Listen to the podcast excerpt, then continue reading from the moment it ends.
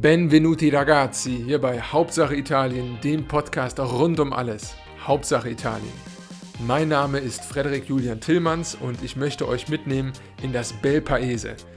Mit diesem kurzweiligen Bildungspodcast möchte ich eine Vielzahl an Themen bearbeiten, angefangen von der Geografie über die Geschichte, aber auch gegenwärtigere Themen wie die Wirtschaft und die Politik Italiens, die uns, glaube ich, allen, gerade als Deutschen, aber auch im gesamten europäischen Kontext dabei helfen, die Komplexität unseres Alltags besser zu verstehen. Zusätzlich dazu bin ich mittlerweile selbst in Italien wohnhaft. Grazie all'amore hat es mich nach Bologna verschlagen und so möchte ich euch immer wieder auch Beobachtungen geben aus dem Abgleich des Alltages in Deutschland und Italien, aber auch genauso aus meinen Reisen und Erlebnissen, denn ich habe natürlich auch vor, möglichst viele Orte hier innerhalb Italiens zu besuchen.